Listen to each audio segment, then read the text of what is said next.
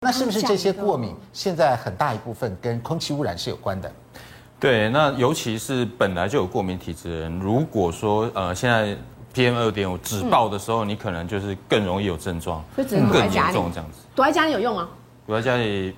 也不一定啊，门窗要紧闭啊，然后要开空气清新机啊，是啊，就这样这样这样子。那他是说，呃，五十 percent 的民众遗传有过敏体质嘛？真的？对。那刚刚有提到的，没有任何过敏基因的话，它还有十 percent 的。还有百分之十。对。那其实呢，跟空气的影响是很大的。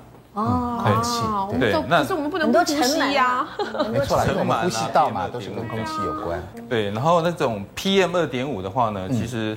呃，各位知道那个为什么叫做二点五呢？其实它就是单位是微米，微米，米是公尺嘛，对，那微呢就是百万。百万分之一公尺，哇，这么小，非常非常小，那肉眼根本看不到。对，肉眼看不到，然后就是比你的发根还细，大概是发根直径的二十八分之一。所以我们这样呼吸进去，以为空气很新鲜，在那猛吸猛吸，结果到处都是 PM 二点五，不知道哈。对，那它其实进来之后，它马上就是直接穿透肺泡，因为它穿透了，对，所以它就直接进来。我们的那个细胞间隙，它穿的，对，它直接就穿起来，发反应这样，对，它太小，挡不住了。但是我们身体还是会作用的，它就是对作用。我们的巨噬细胞还是会吞它，就是嗯是，像我们的痰就是。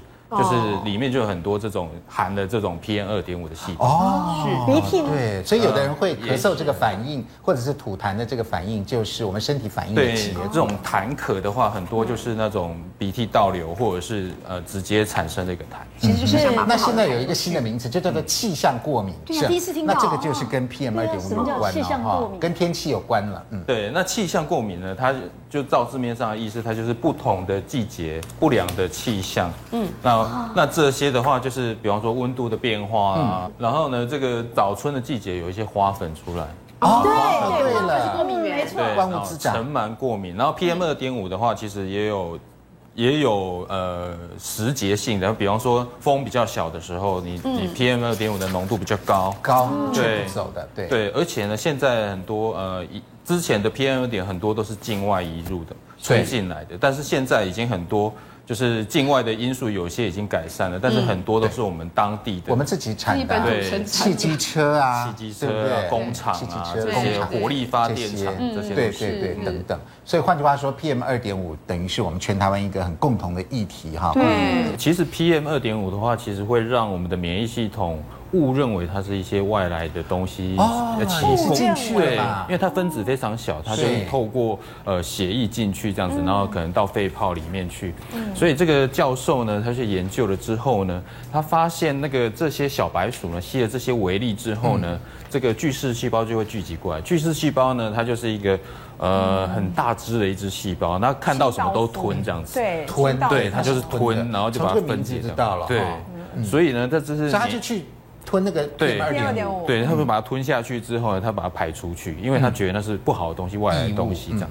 他也会召集一些免疫细胞过来，这样。其他的大军一起来。军队。对，因为他是先锋部队嘛，总是要叫援军。绕狼来。对，要绕狼这样子。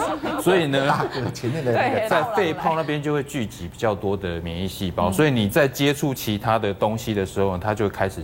比较容易起一些免疫反应。哦，这个就是它在聚集的过程以及作战的过程，就变成我们的免疫反应了。是。那其实这些没什么，就 PM 二点五，其实它最好反应不要那么灵敏，对不对？对。那像其实 PM 二点五也有很多，里面有一些很有毒的物质啊，很多这样子。也是有的。除了变成过敏之外呢，它还有可能就是一种发炎体质。也就是说，哎，你每天都在吸，所以那边都每天都在发炎，因为发炎是一种免疫攻击嘛。所以换句话说，我们那个空气指数如果是那个紫爆的那种。程度，所以大家会咳嗽啊，眼睛不适啊，流着皮肤红肿啊，那可能就是这些 PM 二点五引起我们巨噬细胞的反应，过敏反应。对，是没错的。所以你有可能就是开始变成一种过敏体质，因为常常有这些东西。因为本来是正常健康的身体，因为 PM 二点五以后我就变成过敏的，而且是一辈子。那感冒跟这个过敏就这样怎么样分别呢？我们大家都常常会有这样子的一个问题，走进来他就说：“医师，我现在感冒了。”我要给我开个感冒药，对，那我说，那您知道什么是感冒吗？嗯，你的症状是什么吗？嗯，其实很多人都跟我讲说一句话，就说，医师，我感冒好几个月都没有好。你有感冒好几个月的，真的没有这件事情，除非你真的是很严重。可是会不会我们免疫力不好啊？就真的好几。哦，那那个当然我们是会去测。那如果免疫力真的不好到那种程度，你外观上面一定有问题，我们一定看得出来。对对对，一定会有个端倪出来哈。是。所以大多数过敏，第一个就是时间上面，哦，过敏的话，所以感冒不会那么久。通常不会很久，大概三到十四天，最多十四天，不会再超过了。一定会好。然后最明显、最明显的是，感冒会有出现发烧。对，嗯，对，就会出现发烧。但是过敏的人会微温，不一样哦，它会温度温度稍微温度稍微高，高的有些人可以高到三十八。那如果我们感冒没有发烧呢？那有时候也是感冒啊。对。感冒的定义，它是要有病菌的侵入的时候所导致的免疫反应。嗯，过敏呢，是我们针对我们接触到的过敏源产生的免疫反应，两个反应是完全截然不同的方向。因为反应不同的话，这个出现的症状稍微会有一点像，可是它有一些小小的端倪可以让我们抓得到。第一个就是。当然，鼻水的特性，你知道，过敏性鼻炎人每天早上起来包水饺的时候，大多数是清澈的，清清的，是清清的，对对对。哦，然后当然感冒的时候，它就会变颜色，甚至会浓稠，甚至量没有那么多。这个是可以量多到可以包一大堆。那我们那个痰也看得出来吗？就是这样嘛？对，痰也是会有这样子的一个问题。那一般来讲的话，只要有颜色深，甚至是浓稠的。感冒感染的几率相对比较高，清澈大部分都是过敏的。嗯，那微温是有可能在过敏，但是发烧是在感冒。感冒，对，好。其他的症状大部分都是痒。但是痛到呃痛的情况其实稍微少一点，所以过敏大部分是痒。痒痒为主，痒到你很难受。所以它这个痒到甚至我们刚才讲血管扩张之后就会出现红红的鼻塞的一些问题。对，但是感冒因为它有侵袭或破坏，对，所以它会变痛。痛痛痛痛痛。但这个头痛有时候在过敏也会出现，但是大多数会出发烧的时候出现严重的头头痛的问题，甚至肌肉酸痛。从颈部一直到腰部，然后如果甚至有些病毒的话，可以到下肢都会出现疼痛的问题。那当然，胃口感冒的时候，大家都知道胃口就变得比较差一点，然后也会很累。但是呢，这些比较胃口差或疲累，也是会在过敏上面出现，会出现，只是它会比较特别一点。它的胃口差不是因为我今天哦真正的是发烧不舒服吃不下，而是我可能就是。胀胀的，丢丢啊！嘿，但是你要我吃，我还是可以吃哦。但感冒的话，你要我吃，我可能吃不下。哦，了解是这样的区别。看一下免疫功能究竟对我们人体健康什么样的影响？那当然是有很重要的影响了哈。是的，呃，第一个就是。防御感染，防御。对，就是把我把这些有害菌啊、细菌啊、病毒挡在外面，嗯，或者是一些有毒的物质，包含 PM 二点五，它都可以帮我们处理。当然，如果你量太大的时候呢，它还是反应不过来的。对，嗯，然后再来就是正确判断异物，对，也就是很重要。对，那它正确判断。过敏就是没有办法正确。对，过敏就是没办法正确，就敌我不分了。对啊，就来了就一律格杀，但有时候又杀不了这样子，或者杀到自己的。嗯，然后产生抗体呢，其实就是要针对这个呃特别的东西，比方说它产生特异性的反应的时候，它就是要先产生抗体。对，那过敏的话，其实呢，你第一次接触这个异物的时候呢，其实它不会有过敏反应，它只是记起来而已。哦，记就像刚才的龙虾壳，它可能那已经不是第一次，你可能之前就有吃过一次，但是那一次它不会有过敏反应。那你在吃到那一次的时候，第二次的时候呢，它就起了过敏反应，因为它记住了这样子，所以马上就产生过敏反应。那多吃几次，它都会被认得？说你 这个是熟人，没有关系，没关系。让它过吧，这 样可不可以啊？对就没反应。有一种减敏疗法，就是类似这样子的，也就是那种低剂量的这种过敏源，给你一直的哦，一直不断的刺激它，刺激它，让它疲乏了，就对了。对对对。但是呢，你每次都可能都会有点不舒服。这这虾壳怎么一直来一直来啊？对呀，真烦人啊！可是它那种不行，因为它可能会直接。那种气管就会肿胀啊什么的，那这个不是危险，太危险了。对，嗯，然后再来就是哎，维持健康，当然是维维持健康。那呃，预防老化啊，或是预防癌症，其实这个东东西呢，跟我们整体的健康都有关系。对对对。那各位知道人体最大的免疫器官是什么吗？最大的免疫，你最大的免疫系统。对，没错。偷看答案。没有多次。就是肠道，所以呢，肠道是我们最大的免疫器官啊。对，其实肠道在这边，它聚集了百分之七十的免疫细胞。哇，好重要哦。你可以想想看，剩下只有百分之三十在其他的部分。啊，所以它是非常集中在肠道的周边。如果你长期有肠道的问题的时候，其实呢，根据统计呢，它会衍生非常多疾病，比方说呃。你的忧郁症、自闭症其实跟肠道的现象也有关系，对，就是这些人前期之前他都有肠道问题，对，那或者是你有呃代谢问题的人，他多半伴随肠道问题，嗯，那是这样，对，或者是你过敏的人，肠道一般也不太好，他容易拉肚子，错。的。大家都知道，过敏就是我们接触到这个过敏源所产生的，所以我们从三大方向跟大家去讲一下，第一个就是你环境这一部分 要做一个改变。第二个跟你接触的东西要改变，嗯，第三个就是你身体本身要做个改变，因为我们跟对我们本身年纪越来越大，刚才所说的外在环境接触跟体内，没错。那外在的这一部分，当然我们就看一下哈。房间的保湿的湿度或者是干燥的这个部分，都会让我们皮肤出现刺激。真的，不要不要不要过于干燥哦。当然，房间不要太干燥，不可以过于干燥。很多是多少？大概维持？我们湿度，我们湿度只要足够就好了，大概在四十几 percent 左右都很 OK。但是如果你如果去一个比较干燥的地方，比如说你去韩国或者去欧洲或者是去美国，你会发现那干燥有时候皮肤就会出现屑屑，然后痒，也会开始起霜，那个也会。所以不要过于干燥。但常常会有人遇到过于干燥，是因为他在房间做除湿，或者是衣柜里面在放除湿剂，或者是这一部分的相关的使用的时候，房间会过度的。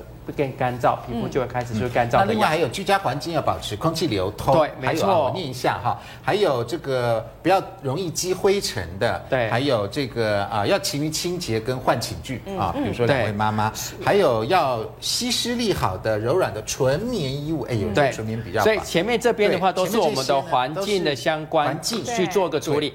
这边就是接触到我们身体的，从我们穿的衣服，对，到我们用的沐浴跟洗洗洁用品，也要有那个过敏皮肤专用的哦。对，因为其实我们有很多遇到的，就跟我们讲说，我以前没有过敏，可是最近怎么开始过敏了？嗯，就后来查出来，有些人他是换了洗发精，啊，就过敏了。他换了洗衣精，而且换了洗衣精呢，很很可爱。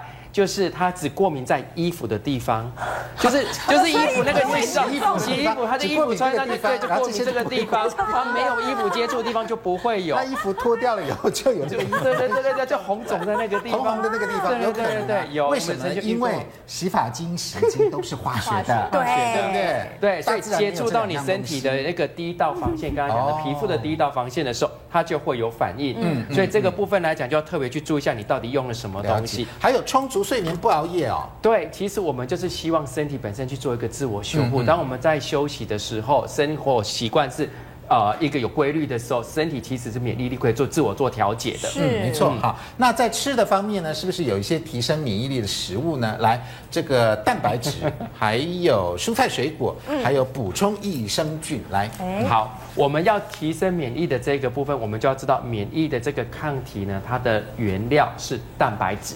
所以它要产生抗体的话，它就要有足够的蛋白质在身体里面。所以我们身体有些时候会制造蛋白质氨基酸的一个原料，但是呢，有些氨基酸我们没办法去制造，我们叫做必需氨基酸。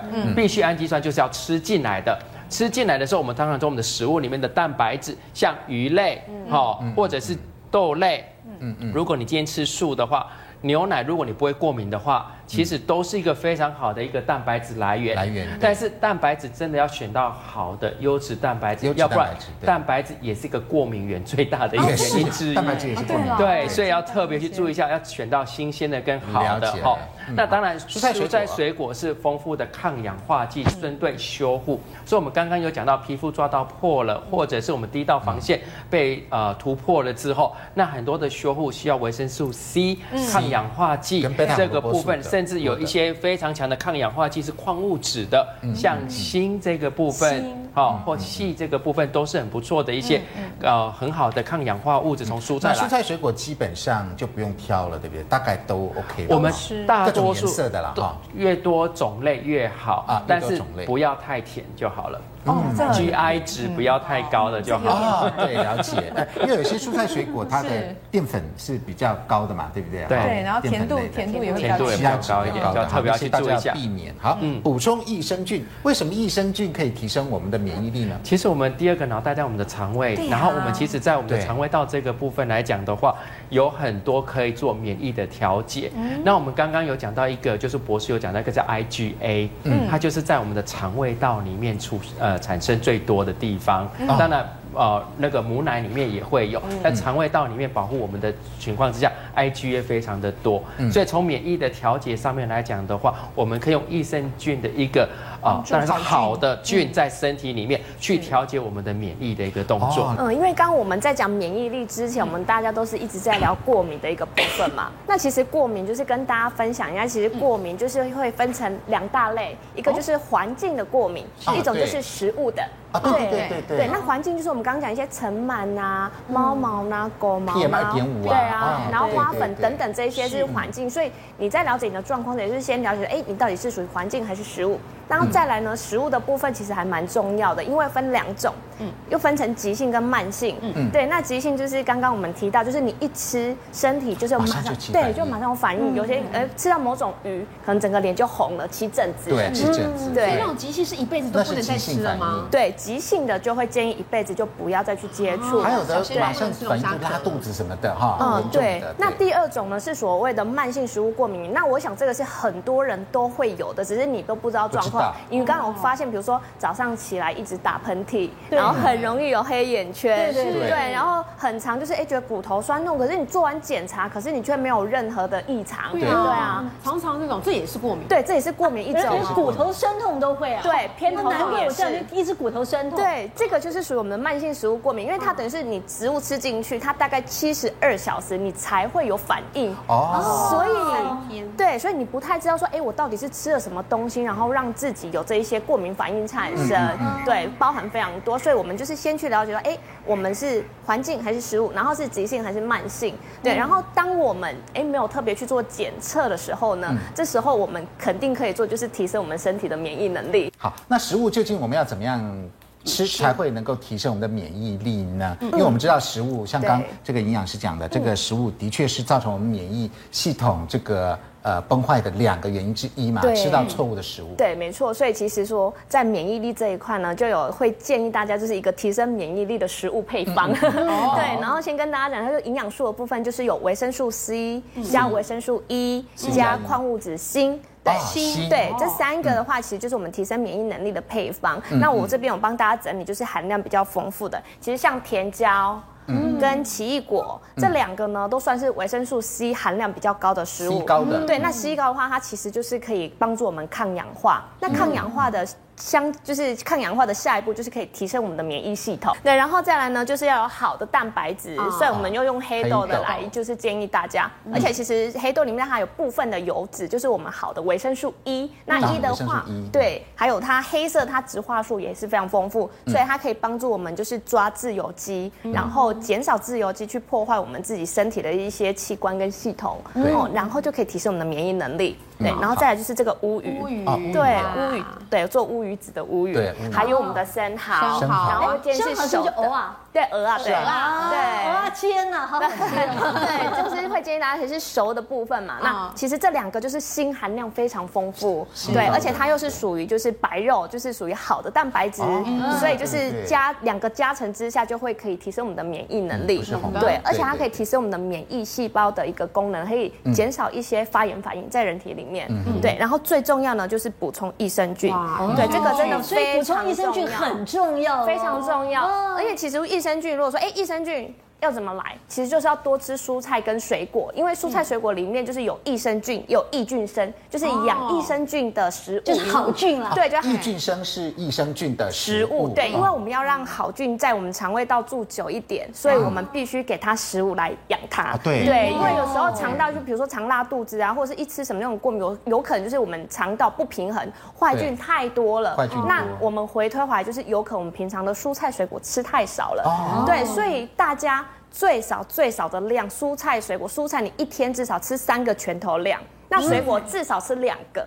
也就是说，你一个人一整天最少要吃五个拳的蔬菜水果。有吃到吗？对，吃到吗？当然是没有。对，如果我们蔬菜水果吃不到的话，补充市售益生菌可不可以？对，就是要跟大家提醒这个。如果说当我们平常量不足的时候，但是你又有种种的一些过敏症状，就可以建议大家就是挑选市面上你自己信任然后安心的益生菌，可以做补充，因为这样就可以解决掉很多我们遇到的问题，而且比较快，而且直接了。对，而且有时候稳定性也比较高。那益生菌有什么样的特性呢？来，一啊，必须是活菌啊，很多不是，很多不是是死的吗？有一些是死菌，那死菌的话，其实它也还是有它的效果在的。嗯嗯。但是呢，呃，益生菌的定义呢，它就是活菌。哦。那些死菌呢，我们会称之为乳酸菌之类。对。那摆在冰箱的一定是活菌，它就是活菌。哦，懂了，懂了。但也有的活菌不用摆冰箱嘛，哈。呃，对，如果说呃，比方说避光。阴凉处，避光阴凉处，不要去放在车车子里面晒太阳这样子。那其实那那个是一段时间是 OK 多了。对，嗯，好。然后再来呢，它的健康的效益呢，要经过科学的验证。其实呢，这个是必须要的，必须啦。对，因为呢，呃，这种益生菌有这么多种。那其实呢，呃，在科学的研究里面，我们我们其实有看到，如果说你的菌呢，大大部分是从，比方说泡菜啊。福菜啊，嗯、这种发酵食品里面去筛选出来的话，其实呢，它生长的环境其实是在那样的环境，有些菌呢，其实并没有那么适合在肠道里面存活，哦、所以最好是从呃人体的肠道里面去筛选出来，再经过。科学的验证这样，那最好是临床人体实验有看到这样子。好第三点，菌种的名称要清楚哦。对，那其实呢，最好把它呃整个都列出来，这样子，万一里面有写什么球菌的话，我们才知道嘛。有些的话，如果说呃一些。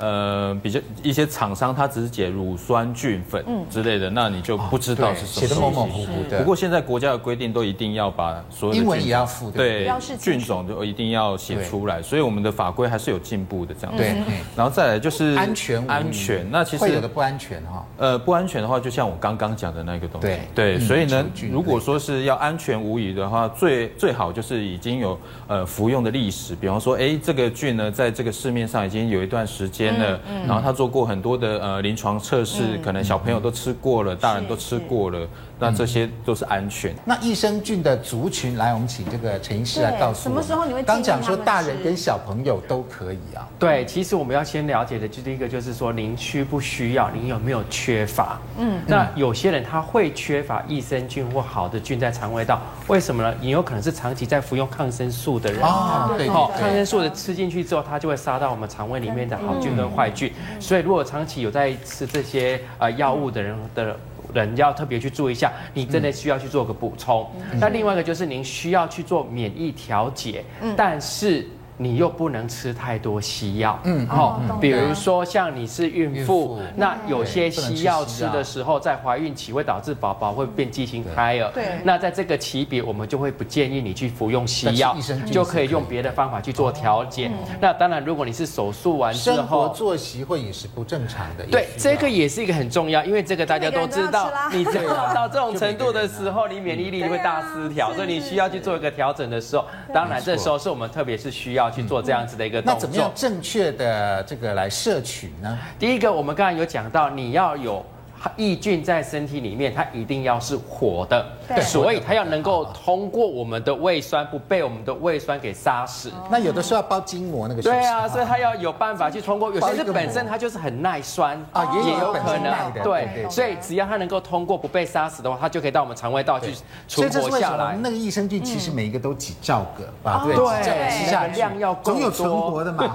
总是要让它大量多一点。对 对对，那它要好，它就要帮我们做一件事情。就是要去抑制坏的，抑制坏菌。对，就是空间被它占住之后，坏的就没有空间可以占。而且好的会慢慢生生生生，对对对，把它给挤掉。所以我们在服用抗生素的人，在做这个治疗的过程中的话，你的肠胃道里面的菌种可能会被消灭掉。这时候你当然要把它补充回去，被杀死的你要把它补回来哈。那当然我们要补的，刚才讲的很重要的一点就是一定要安全，重要重要一定要是安全。所以它不能说我今天要导坏的或导好的，它要永远导好的这一边，对，它不能导哪一边哪一边。那当然你要选择要补充的产品，必须要是我们的卫福部认可的、有许可的。然后当然菌数很多，我们刚才讲说菌数越多的话，当然它生过我们的那个保护系统的几率比较。越多越好。菌数要多少比较？通常就上亿的。上亿啊！对啊。没想到我吃了小小一包很上亿。有上有啊，都有上亿的都有，这样子的量才有办法说通过。